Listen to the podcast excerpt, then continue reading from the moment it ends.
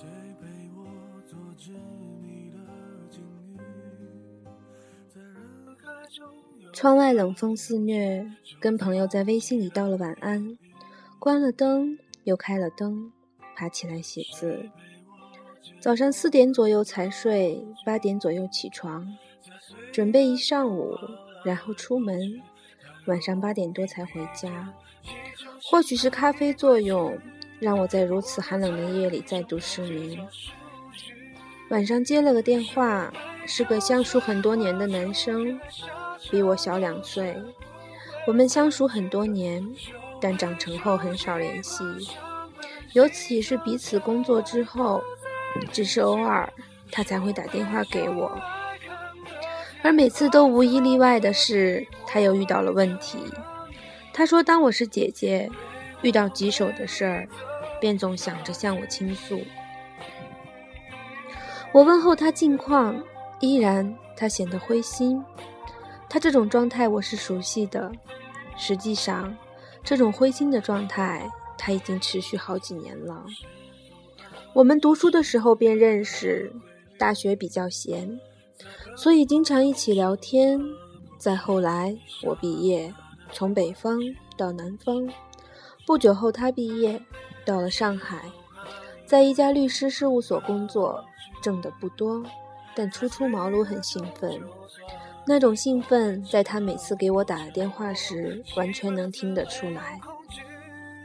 比如跟同事一起去了哪里，又做了什么案子的助手，带他的律师又教了他什么，让他很受益之类的。到底是初生牛犊，看什么都新鲜。但这种倾诉内容慢慢就变了味道，最后变成一个人孤身在外，人生地不熟。没有背景，举步维艰，变成你以为有希望，但但你的律师永远不会给你正式的机会，变成了同事之间不能交心，无所依傍，变成了有些事是行业的潜规则，看似有希望，其实遥遥无期，诸如此类。那时候他问我怎么办，我说年轻人都这样啊。尤其一个人孤身在外，几乎都是如此，忍一忍就过去了。事实上，他没有忍过去，没有挨过去，最终回了家乡那座小城，一座三四线的小县城。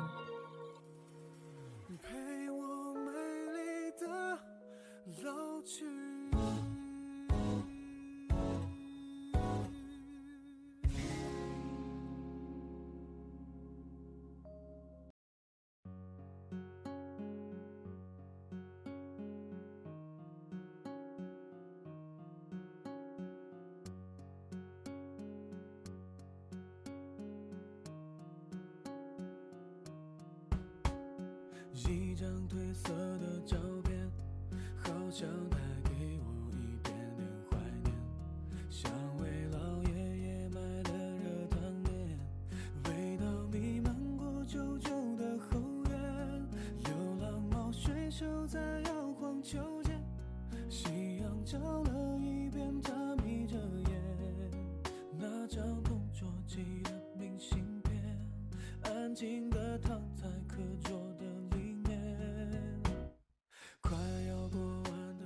零九年的时候，我从南方到北京，同样也倍感压力。诸多不便让我不适应。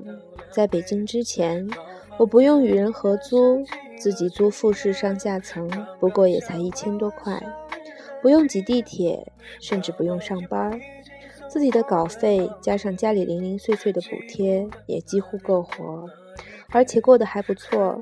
但来到北京后，一切推倒。要工作，要早晚高峰挤地铁，要与人合租，要打卡。那段时间，每天挤着地铁，看着男人贴着女人，女人挤着男人，真的觉得活到这个份儿上，一点尊严也没有。让我对这些日常有改观的是某件事情的转折。那时我们租的是部队家属大院儿，我们的房东是部队退下来的老文艺兵。在部队待了大半辈子，部队分了几套房子，自己住一套，给女儿住一套，租给我们一套。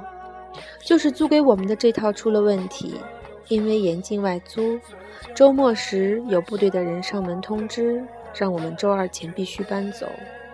都是半生不熟的小姑娘，哪里有什么生活经验？还以为对方只是吓唬我们，随便说说，谁也没放在心上。结果没想到周三的时候，部队里的人来抄家，强行搬家，破了门，拆了床。连房间里的水电一律掐断。当时我正在公司，家里姑娘打电话，带着哭腔告诉我赶紧回家。我到家时，已经拆得七七八八。年少气盛，自然是有气的。家里的姑娘跟部队的人发生了冲突，差点动手打起来。后来我和另外一个姑娘下楼和平谈判。部队出车，把我们的东西拉到这位姑娘的叔叔家。之后，我们迅速在周末找到了房子，并签下了合同。强行搬走的晚上，我们几个朋友去了朋友家，去亲戚的去亲戚家。我们我说我好像总是不在一个频道上。当时竟然提议说一起去吃火锅吧，于是大家一起去吃了火锅。吃饭的时候，当天在家的姑娘一边吃一边哭，她真的是吓到了。虽然人高马大，一米七几的个子，还是东北姑娘，但哪里见过这架势？他们问我：“你害怕吗？”我说：“不害怕。”我说：“我只是庆幸，庆幸这种事情发生在我们身上。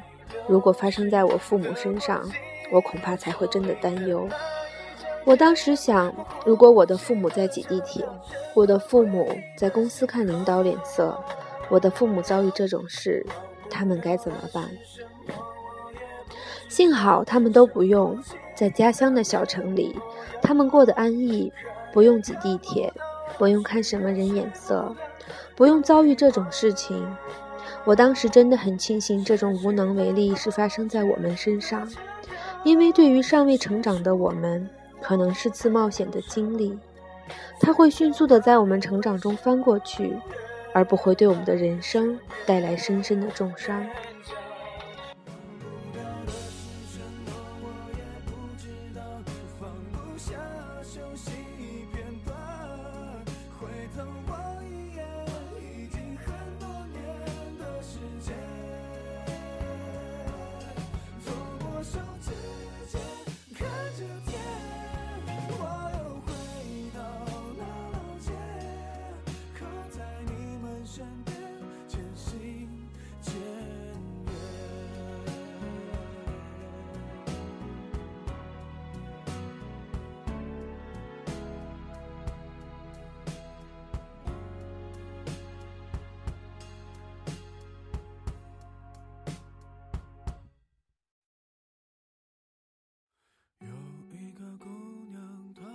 些任性，他还有一些嚣张。有一个姑娘，她有一些叛逆，她还有一些疯狂。自从那次之后，我改变了一点点，觉得自己其实做的不错，并没有那么不堪一击。熟悉我的朋友都知道我是个超级文青，好多次在电话里跟朋友说我好难过，朋友问为什么。我说大清早上起来读诗读得好伤心，朋友便在电话那头吼，说你赶紧该吃饭吃饭，该上班上班去。今年夏天的时候，我的大学老师到北京来出差，我们见了一面，聊了很久。从大学毕业后还是第一次见，他说我怎么也没有想到你在北京一晃待了这么多年。他说在我的印象里，你应该是去云南开客栈的啊。这话有太多人对我说过，可是我并没有。我只是一晃在北京待了五个年头，眼看就是第六年。说实话，我喜欢北京，应该说是很喜欢，因为它对于我来说意味着开放与自由，三教九流，活色生香。这座城市无比新鲜，又无比古老。出差的时候回到北京，我就很高兴。放假回家的时候，回到北京，我就很高兴。身边很多朋友在北京安了家，问我会不会也留在这里。我说我还不知道，我说我还在等我更喜欢的地方出现，但到目前来说，还没有。也有很多人离开，很多人打着逃离北上广，有的人离开后回到小城安身立命。有的格格不入，又折了回来；还有一部分人像打电话给我的那个男生，我知道这样的情形其实不在少数。他们不愿意承受来自一线的日常压力，于是选择离开，选择安逸。可是回到家乡的小城后，又难忘那个繁华的都市的梦，不断回忆，不断后悔，不断对比。然后懊恼为什么当初不坚持一下。可是话说回来，如果再来一次，他们可能还会做出同样的选择。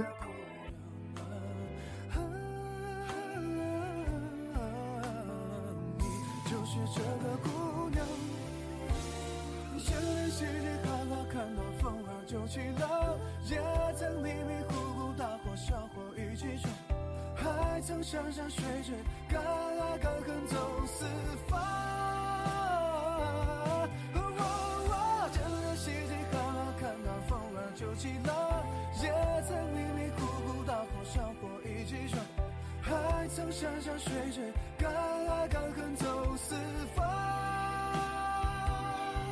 更曾轰轰烈烈，拼死拼活爱一场。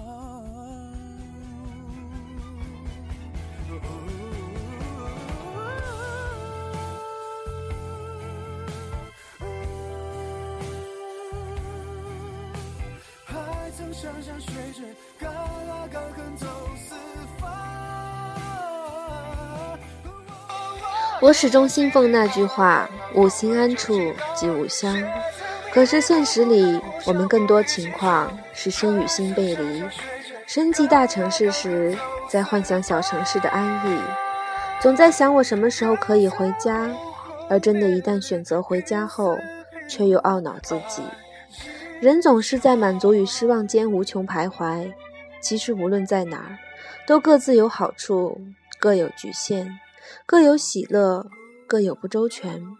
只是你要把你的心带在身上，而不是向遥远的未来张望，你才不会空空的，不会觉得失落、怅然。有很多人私信或逗友我，问我遇到这个问题或那个问题怎么办。而我的答案从来都是如一口径：想做就去试，就去努力；做不来就认，就放下。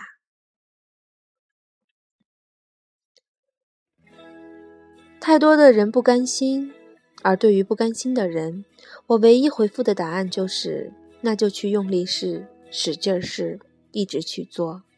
如果真的不成，你就认清自己没这个能力。那万一要是成了呢？万一行得通呢？如果你选择留下，你要用心去享受并承载这一切；如果你离开，记得把心也带回去。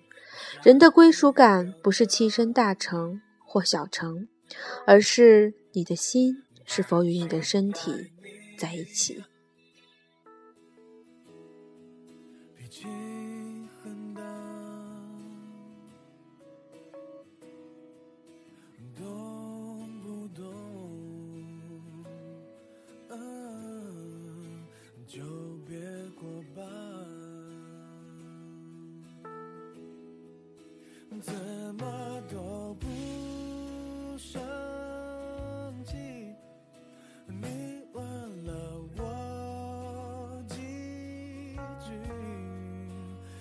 说我是男子汉，其实我不知。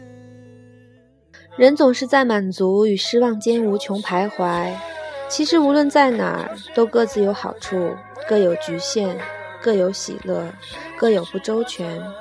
只是你要把你的心带在身上，而不是向远方茫然张望，你才不会空空的，不会觉得失落、怅然。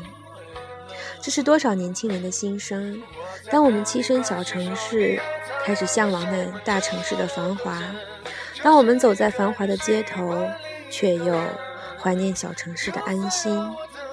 正如作者所说，我们要把我们的心带在身上，想去做就去试，就去努力；做不来就认，就放下。人的归属感不是栖身大城或是小城，而是你的心是否与你的身体在一起。大家好，这里是 FM 三四二五九。我是好久没有和你们见面的水瓶座阿狸，读一个短短的故事，分享我们心中的困惑。愿你的心与你在一起，我们下次见。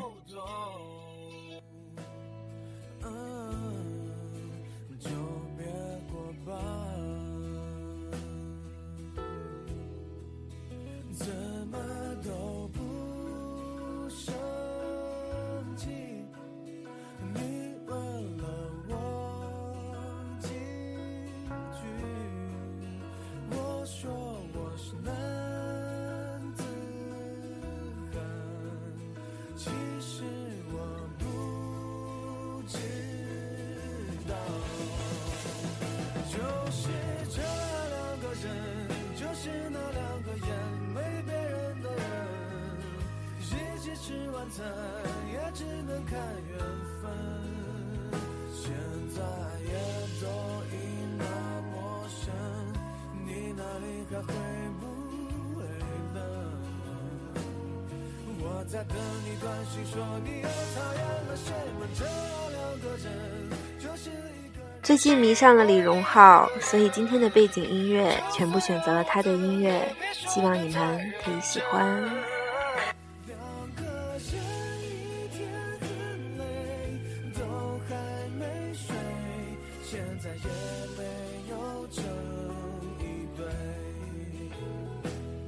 这首歌，我想